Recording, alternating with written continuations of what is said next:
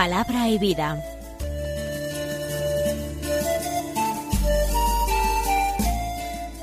Con el padre Manuel Horta desde Sevilla.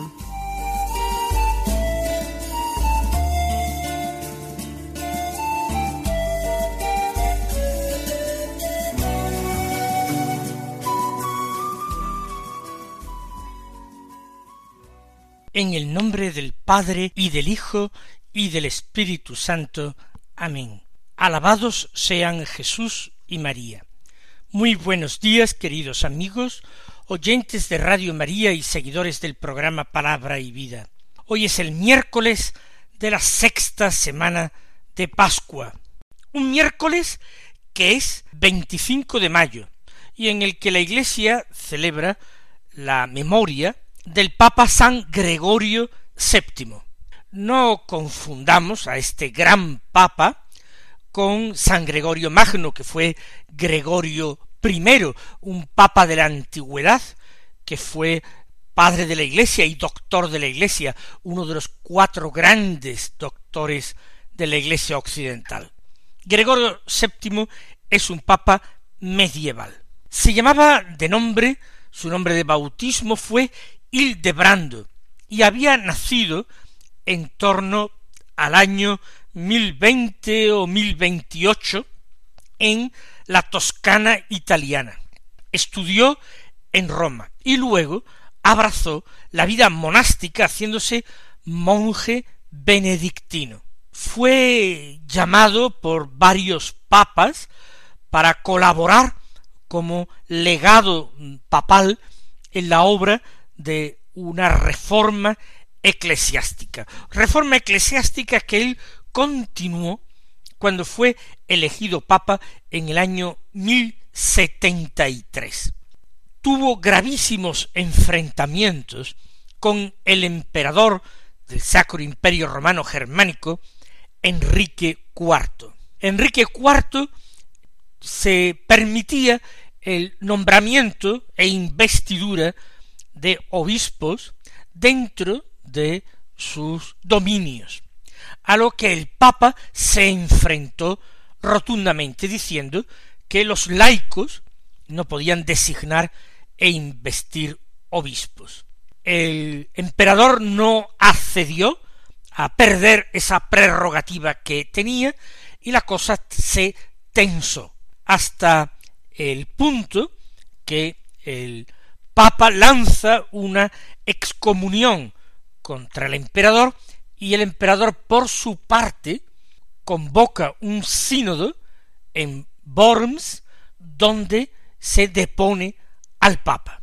Claro, la excomunión por una parte del papa Gregorio sobre el emperador Enrique hacía que sus súbditos quedaran libres de prestarle vasallaje y obediencia, por lo cual el emperador tenía miedo a que se levantaran distintos príncipes alemanes contra él que se alineaban más bien detrás de las tesis del Papa. El Papa también veía su posición peligrar, porque había muchos de sus súbditos que simpatizaban más bien con el emperador. Llegó el momento en que quería producirse la reconciliación entre ambos, y esta reconciliación tuvo lugar en el castillo de Canosa de la condesa Matilde de Canosa, donde se encontraba el Papa y el emperador Enrique se presentó descalzo en la nieve como penitente a pedir perdón. De esta manera, en enero del año siete Gregorio VII perdonó, absolvió a Enrique IV, le levantó la excomunión a cambio de que el emperador convocara una dieta en que se debatiera esta cuestión de las investiduras. Lo que ocurre es que Enrique olvidó sus promesas y siguió eh, la misma política de elegir investir obispos, con lo cual el Papa Gregorio lo excomulgó por segunda vez y lo depuso formalmente, nombrando emperador a otro de los príncipes alemanes, concretamente al duque de Suabia. ¿Qué ocurre? Pues que esta excomunión segunda del Papa no tuvo éxito. Y así todos los que apoyaron al emperador Enrique celebraron un sínodo que depuso al papa y nombró un antipapa. Más aún, se lanzó hacia Roma y el papa tuvo que refugiarse en el castillo de San Ángelo, Sant'Angelo. Allí quedó eh, preso o aislado en Sant'Angelo hasta que Roma volvió a ser tomado por los aliados del Papa normandos. Pero todo se complicó porque los normandos saquearon Roma, con lo cual toda la población se puso en contra del Papa a favor del emperador y el Papa tuvo que exiliarse y marcharse a Salerno, donde murió precisamente un día 25 de mayo del año 1085. Es famosa o se le atribuye aquella frase que dice amé la justicia y odié la iniquidad, por eso muero en el destierro. Fue canonizado en el siglo XVIII. La palabra de Dios que se proclama en la liturgia de la misa del día de hoy nos ofrece el siguiente texto del Evangelio de San Juan, del capítulo dieciséis, los versículos doce al quince. Es un texto corto, apenas cuatro versículos, que dicen así. En aquellos días dijo Jesús a sus discípulos, Muchas cosas me quedan por deciros, pero no podéis cargar con ellas por ahora. Cuando venga Él, el Espíritu de la verdad, os guiará hasta la verdad plena. Pues no hablará por cuenta propia, sino que hablará de lo que oye y os comunicará lo que está por venir. Él me glorificará, porque recibirá de lo mío y os lo anunciará. Todo lo que tiene el Padre es mío, por eso os he dicho que recibirá y tomará de lo mío y os lo anunciará. Continuamos con la lectura de estos textos profundos, a veces difíciles, siempre bellísimos, del Evangelio de San Juan, los discursos de la última cena de Jesús. El Señor continúa diciendo muchas cosas me quedan por deciros, pero no podéis cargar con ellas por ahora.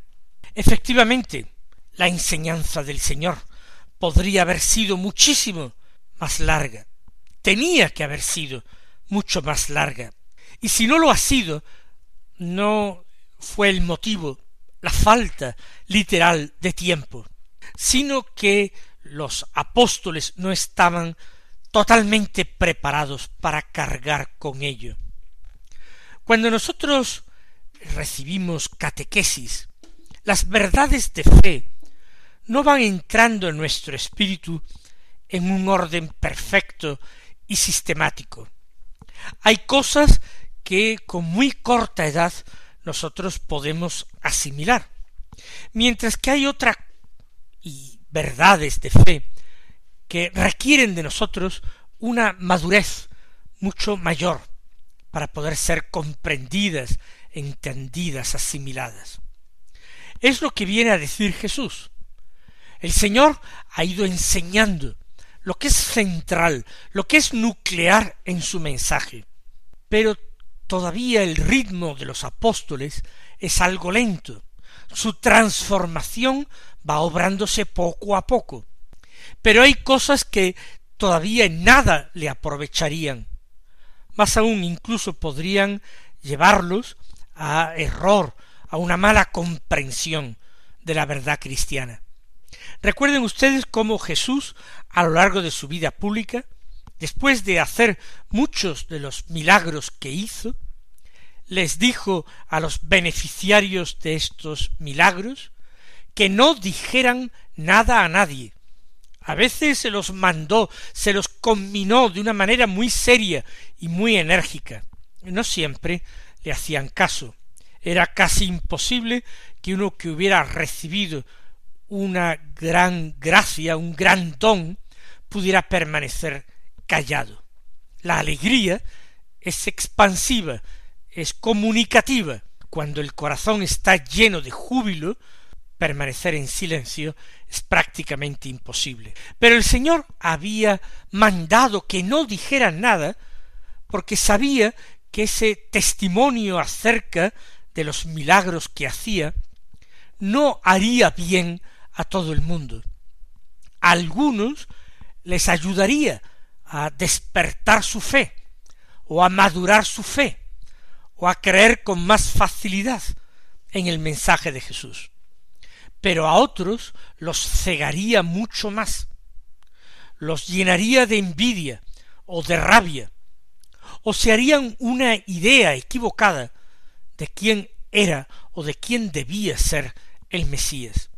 Por eso el Señor reclamaba ese secreto que ha sido denominado por los comentaristas del Evangelio el secreto mesiánico. Por el mismo motivo, por el mismo motivo, Jesús no ha dicho muchas cosas todavía a sus discípulos, porque no pueden cargar con ellas por ahora, porque requieren un corazón mucho más abierto, una mente mucho más iluminada, hasta que el Espíritu Santo no realice su tarea, no infunda sus siete dones en el corazón de los discípulos, hasta entonces ellos no serán, no serán capaces de comprender, de ver nada más. El Señor actúa con prudencia, el Señor actúa con discreción, condesciende con la debilidad, con la inmadurez y la ignorancia de sus apóstoles. Nosotros también debemos hacer lo mismo cuando damos testimonio del Evangelio.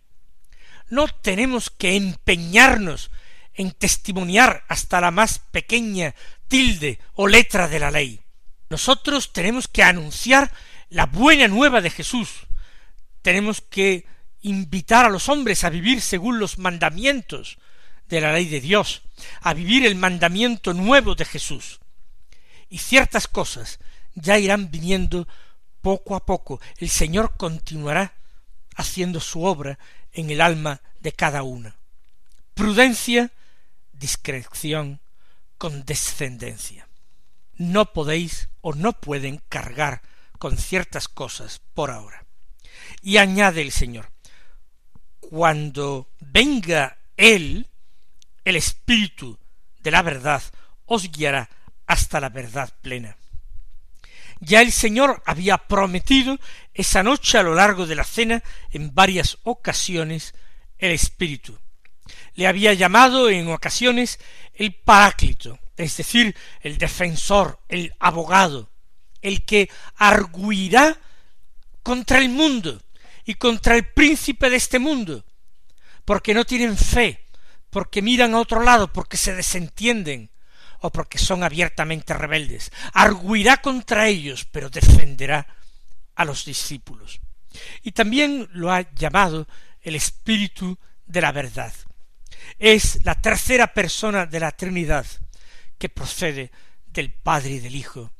Esa persona de la Trinidad que es de la misma naturaleza que el Padre y que el Hijo. Esa tercera persona de la Trinidad que habló por los profetas. Vamos nosotros a entender cómo Jesús promete de nuevo, otra vez, el Espíritu de la verdad, como guía, como instructor, como pedagogo de los apóstoles. Él os llevará, os guiará hasta la verdad plena. Y a continuación dirá de qué forma realizará esta tarea. Desde luego, iluminando y ensanchando, iluminando la mente y ensanchando el corazón de los suyos.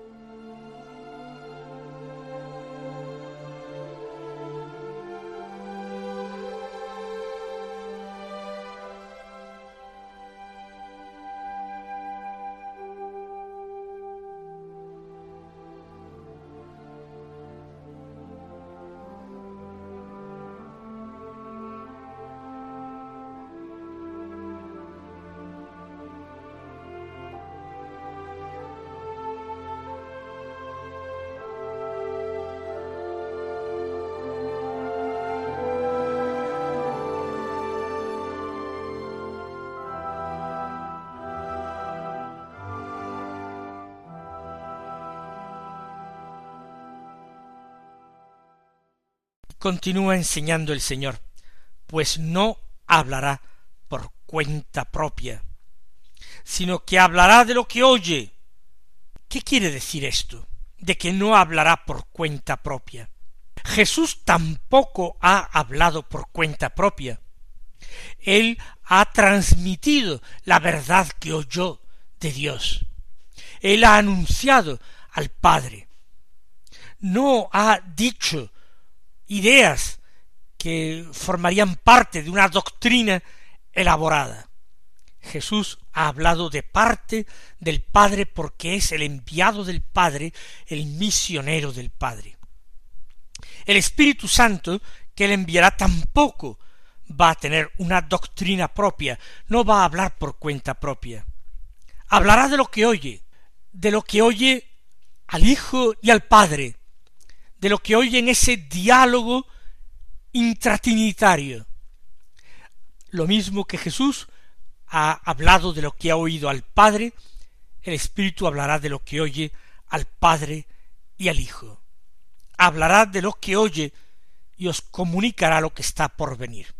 ¿Esto qué quiere decir? Que el Espíritu Santo es el que habló por los profetas y sigue hablando en la iglesia, profetizando en la iglesia, suscitando personas que hablan de parte de Dios con valentía, que anuncian las realidades que Dios quiere que conozcamos, para que tengamos como una especie de señales de pista en nuestro camino que nos ayuden a no perdernos. Hablará de lo que oye y comunicará lo que está por venir. El Espíritu Santo enseñará el sentido oculto y profundo de los acontecimientos de la historia de los hombres. El Espíritu Santo será el gran artífice de la teología de la historia que nosotros podemos elaborar. El Espíritu Santo inspirará a Juan el apóstol y evangelista, para que escriba estas palabras, para que redacte el cuarto evangelio, y también para que escriba esa tremenda y bellísima y consoladora profecía que es el libro de la revelación o Apocalipsis. Es obra del Espíritu Santo. La Sagrada Escritura que leemos cada día, la palabra de Dios, tiene un autor único, ya se trate el libro del Génesis, ya se trate de la carta a los romanos, ya se trate del libro de Esther o Jeremías, el autor de toda la escritura es el Espíritu Santo, que hablará de lo que oye. También la Sagrada Escritura tiene un autor o muchos autores humanos que hablan expresándose en su propia lengua, y sometidos a los condicionamientos propios de su tiempo y de su cultura. Pero el Espíritu Santo hablará de lo que oye a través de ellos, a través de los profetas y de los autores de la Escritura Santa, y os comunicará lo que está por venir, para que, en definitiva, como decíamos en el Evangelio de ayer, no os desconcertéis, no os escandalicéis, para que veáis que todo estaba previsto en los planes de Dios y ordenado en los planes de Dios para nuestro bien, para el bien de los elegidos. Él comunicará lo que está por venir. Y añade, Él me glorificará porque recibirá de lo mío y os lo anunciará.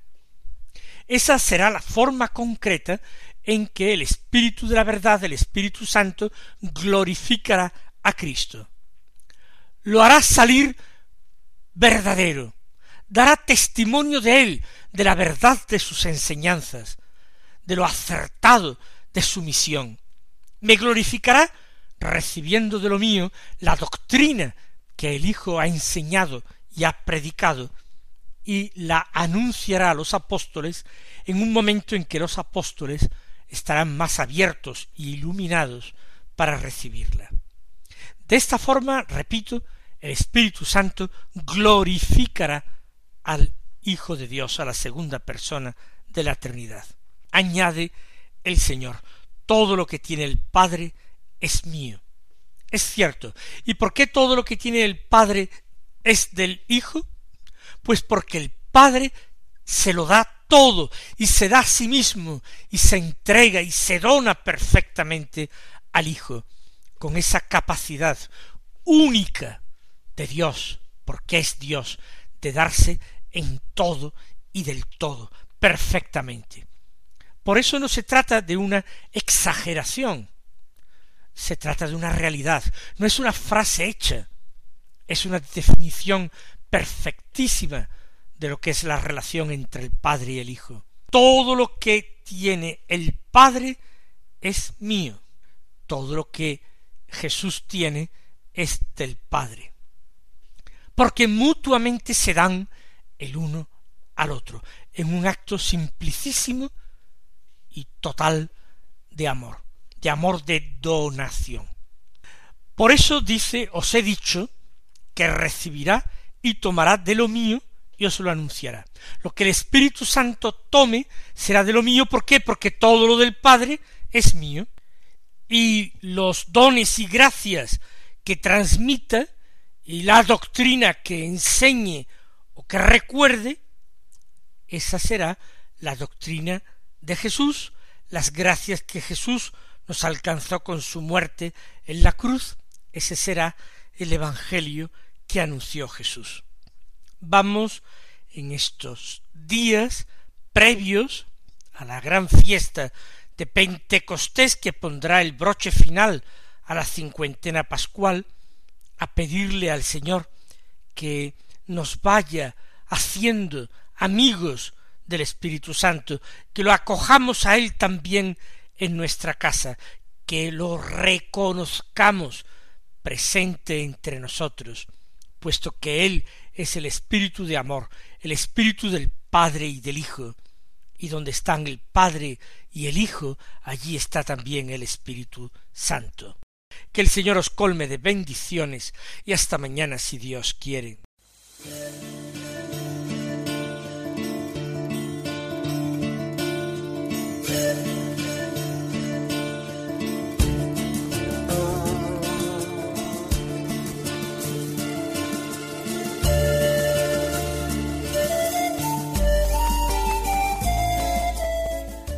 Concluye Palabra y Vida, un programa dirigido desde Sevilla por el Padre Manuel Horta.